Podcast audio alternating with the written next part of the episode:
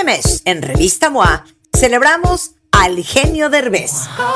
Su chamba, sus esfuerzos, sus logros y hasta los fracasos que lo han llevado al éxito. Además, todo lo que tienes que saber sobre ser exitoso, el cómo, cuándo, dónde y qué significa para ti. Y si se aman pero ya no pueden dormir juntos, te decimos cómo lograr un sleep divorce que no los destruya. MOA Octubre, una edición para evaluar, resignificar y darle con todo. Una revista de Marta de Baile. A ver, queremos saber, cuentavientes, ¿dónde están los fans de Bauhaus? Héctor Mijangos desde the house porque viene a México. Cuéntalo todo. Oye, esto es bastante ponquetero, rockero. Trae onda, ¿eh? Trae onda. A ver, Trae, trae mucha onda. a ver, quiero ver dónde están los, los, los fans de Bauhaus aquí entre los cuentavientes. Héctor Mijangos, cofundador de No es La, visionario de la escena creativa y musical mexicana, trae a Bauhaus a México después de 16 años y después de una pandemia infernal. Cuéntalo todo, Héctor. Infernal, hola, buenos días, chicas, ¿cómo están? Eh, a- a- algo que es importante es que este show lo teníamos programado para abril del año pasado. Y, y cuando empezó la pandemia, yo en mi mente dije, ah, seguro para abril ya lo podemos hacer. Pues no. Entonces, Bauhaus es una de esas bandas legendarias junto a The Cure, New Order, este tipo de bandas de finales de los 70s, principios de los 80s, que tienen un following in- increíble y son famosos, son pieza fundamental en, la música de ahora. Y en el 19 tocaron tres conciertos legendarios en Los Ángeles y después dijeron, ¿por qué no? Se nos antoja ir a México. Me hablaron y, y- organizamos ese concierto para marzo del, para abril del 2020. Como obviamente sabemos todos, todo se ha ido moviendo, moviendo, lo hemos movido varias veces, pero ahora tenemos el privilegio de ser el primer concierto que va a haber en la Ciudad de México de un grupo internacional después de la pandemia.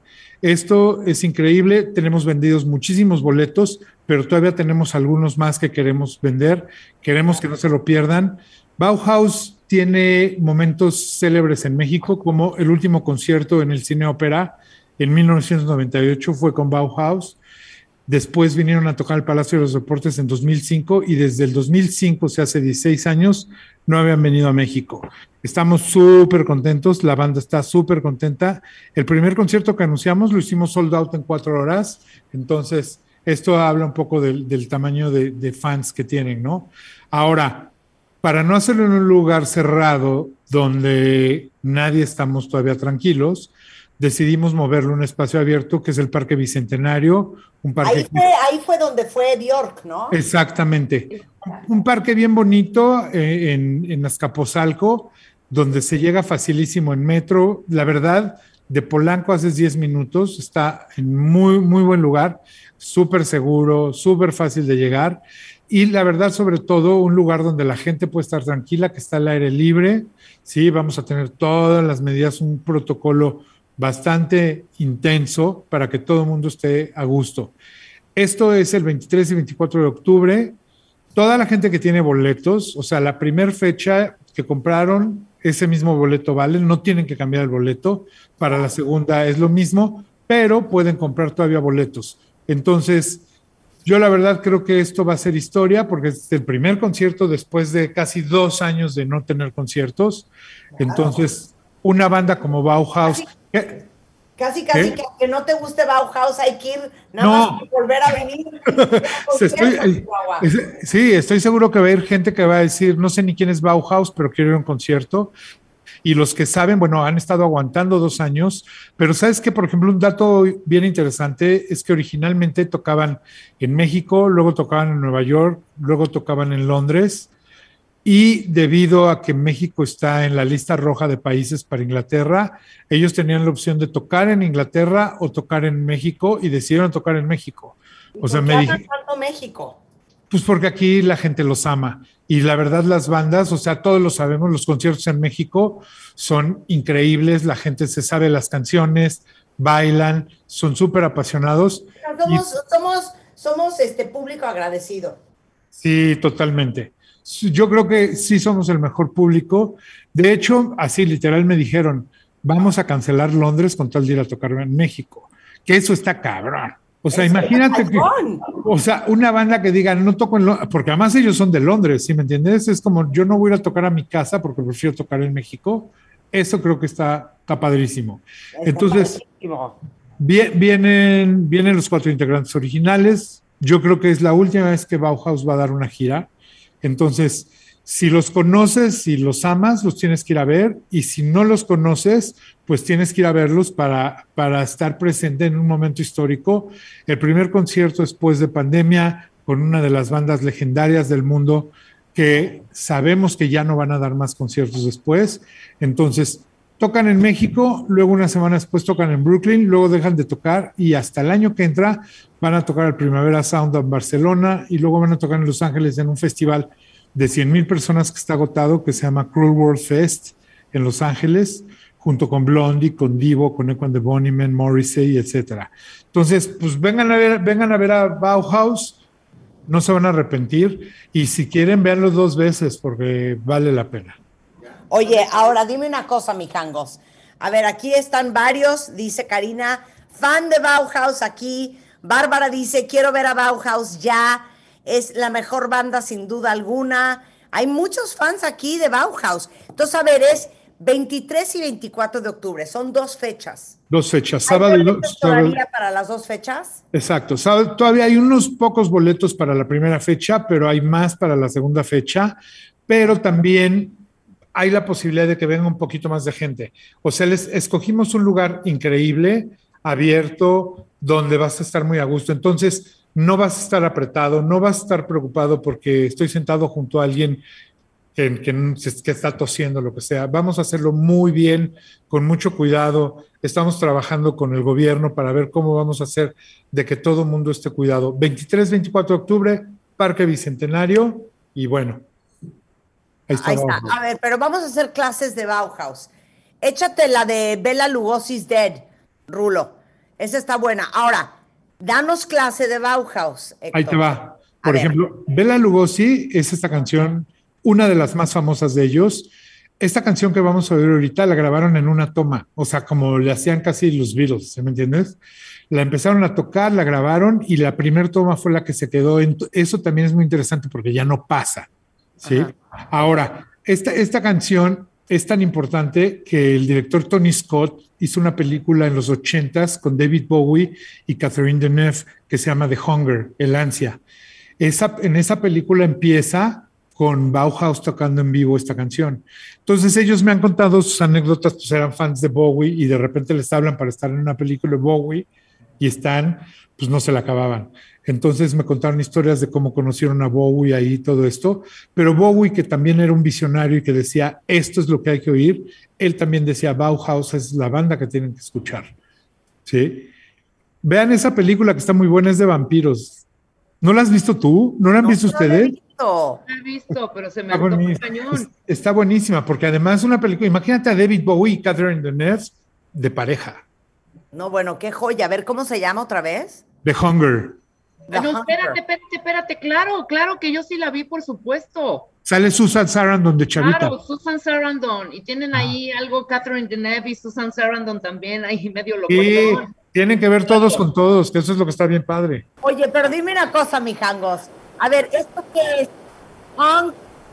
¿Rock?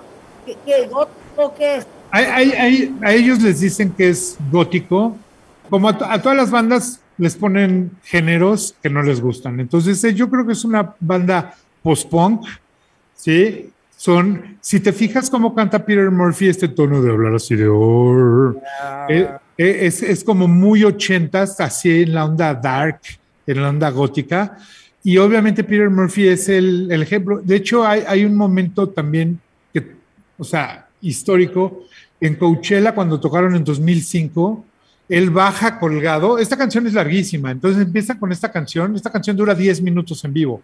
O sea, mi Iron Butterfly de Inadaga da vida que dura Ah, 10 ah, exacto, así, así de, oye, ¿por qué no la hiciste más larga?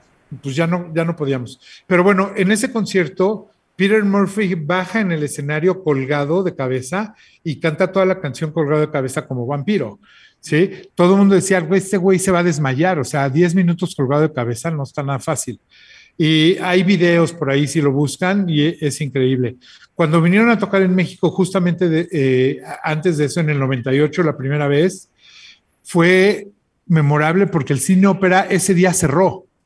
Ese día se estaba cayendo. De hecho, yo platicando con ellos, que son amigos míos, el baterista me decía, oye, pues es que yo estaba tocando la batería y sentía cosas en la cabeza y dije, hay mosquitos. Y en el momento que le hizo así, se dio cuenta que eran pedacitos de techo que le, que le estaban cayendo.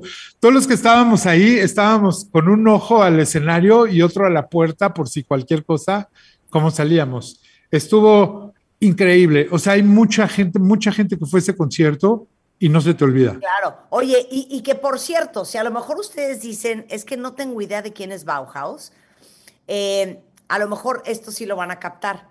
Peter Murphy, que es el vocalista de Bauhaus, eh, tuvo sus pininos como solista y tuvo en los noventas un éxito que era como mucho más mainstream, ¿no, Héctor? Exacto. Era más mainstream, llegó al top 40, fue muy sonada y yo creo que de su carrera como solista esa fue la canción que jaló. Oye, pero además, ¿sabes qué es, qué, qué es padre? Que ellos también son Love and Rockets. La canción de So Alive. Oh, mira, live the- ¡Claro! sí, son, e- son ellos nada más que sin Peter Murphy. Ándale. Oye, Es que ca- cada uno tiene su proyecto, cada uno tiene su proyecto y de repente se juntan dos y hacen Love and Rockets o se juntan otros dos y hacen Thompson Tail, pero cada uno además hace sus discos solistas. Claro, alive. So alive. Es, Oye, es un te digo cosa, mijangos. No sé por qué nunca hemos invitado a Rebeca Mijangos a jugar Mátame esta con nosotros. Ah, porque me ganan. No, Pues, pero No, no, no, no. creo O que traes un vibe diferente. Claro, porque mira, el viernes pasado Ajá. nos clavamos Ajá. haciendo tres horas de música de los ochentas, pero Ah, estaba prohibido poner como lo obvio. O sea, no, no pusimos Shout the Tears for Fears, no pusimos la clásica de Simple Minds, no pusimos, eh, ya sabes, Frankie Goes to Hollywood, ni, ni, ni Dire Straits. O sea, pusimos pura música como los lados B de los ochentas. Claro, qué maravilla. cuenta, The Blow Monkeys, pusimos Curiosity Kill the Cat, pusimos Swing Out Sister. ¿y a eh, quién invitaron? Nada, nosotras solas, no invitamos. Ah, no. Ajá, pusimos no a es como Charlie de la Mora. Ajá. Oye, pusimos a Aztec Camera. Qué eh, maravilla. pusimos Nick Kershaw, pusimos Naked Eyes, o sea, como ese vibe. No, pues invítenme cuando quieran. Te podemos invitar. Sí. Yo soy, Totalmente. yo soy ochentero todavía. A Ya ver, pero vamos a ver si tiene el mismo gusto o es totalmente diferente al nuestro.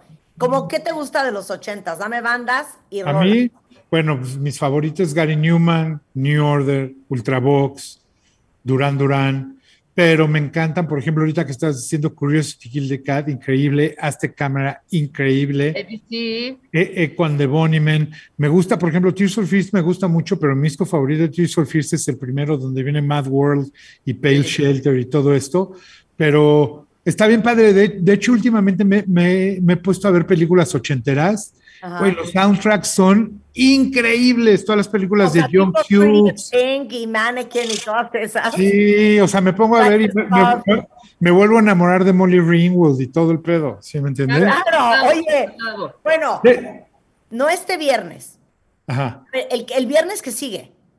El día que quieran, yo estoy El puesto. viernes que sigue hacemos tres horas igual de Me música. encanta. Invitamos a Héctor Mijangos, porque Claro. no pusimos eh, Talk Talk, pusimos Scritti Politti, pusimos. Fab Sprout, o sea, OMD, pusimos a Bowie, The Dream Oye, que, Academy. ade- que además, que además a todas esas bandas yo soy el que las traigo a México. Hace dos años, antes de la pandemia, traje a Simple Minds, a Human League, a Peel, a Erasure. Traje a todos Hombre, esos que son los meros moles. de algunos en el programa, ¿te a? Peter, a Peter Hook, que ahí fue, ahí fue cuando concursamos y nos humillaron como 20-0. Exacto, exacto. No, o sea, no, no va a ser una competencia, va a ser de poner música. Sí, me, enca- me enca- me encanta. Que estaría buenísimo hacer, convertir eso en un playlist, ¿eh? Para que la banda lo pueda oír. Este Ah, viernes no, en claro. Siempre lo ponemos en playlist en Spotify El que hicimos Ajá. el viernes pasado se llama 80s Nice, está en mi Spotify. Pero claro, siempre hacemos playlists para que la gente pueda rescatar todas Me, las me encanta, me encanta la idea. Por ejemplo, eh, Peter Murphy ahorita, eh, que pusiste Cut You Up, la verdad esa canción lo mandó hasta arriba. Pero ahorita me dicen, yo no lo he oído, pero ya me dijeron que tiene un disco nuevo que, es- que está mejor que todos los que ha hecho. Lo va a sacar en unos meses. Ya, no, sensacional. Viernes que entra queda contratado Héctor Mijangos para venir a poner música con nosotros, ¿va? Perfecto, perfecto. Claro que sí. Bauhaus en México, 23 y 24 de octubre, Ciudad de México, Parque Bicentenario, va a ser totalmente al aire libre. Eh, Ah, tocan dos bandas con él. Toca Automatic, que es una gran banda de la hija del baterista. Está padrísima. Unas chavitas de Los Ángeles. Va a estar muy padre. Toca un güey que se llama Soraya. O sea, es, es un concierto largo. Van a poder estar ahí cinco horitas muy a gusto en el parque. Perfecto. Buenísimo. Entonces, los boletos a la venta en Front Ticket. En Fronticket y Ajá. en el Parque Bicentenario, en la taquilla del parque. Que además el, el parque pues, es entrada gratis. Pueden ir, un día váyanse en la mañana. Ahí, hay, hay, ¿cómo se llama? Hay una pista para andar en bicicleta, hay una feria, la- hay gocha, está padrísimo. Entonces vayan un rato, compren sus boletos y regresen a, a los conciertos ya sea sábado y domingo o a los dos. Sensacional. Muchas gracias, Héctor. Te felicito siempre y nos vemos el otro viernes para Gracias, reír y bailar. gra- gracias a ustedes, les mando un beso. Beso, Igualmente. beso. Bueno, regresando del corte, nos vamos a carcajear con Paulina Chavira, pero vayan ayudando en Twitter. ¿Cuáles son esos nombres de película en español que no tenían nada que ver con el nombre original en su idioma, en inglés o en francés o en lo que fuera? De eso vamos a hablar y cuáles son los problemas a los que se enfrentan los creativos cuando tienen que ponerle título en otro idioma a una película. Todo eso al volver, no se vayan. Estamos donde estés. Síguenos en Instagram como Marta de Baile. No te pierdas lo mejor de Marta de Baile, dentro y fuera de la cabina. Marta de Baile. Everywhere.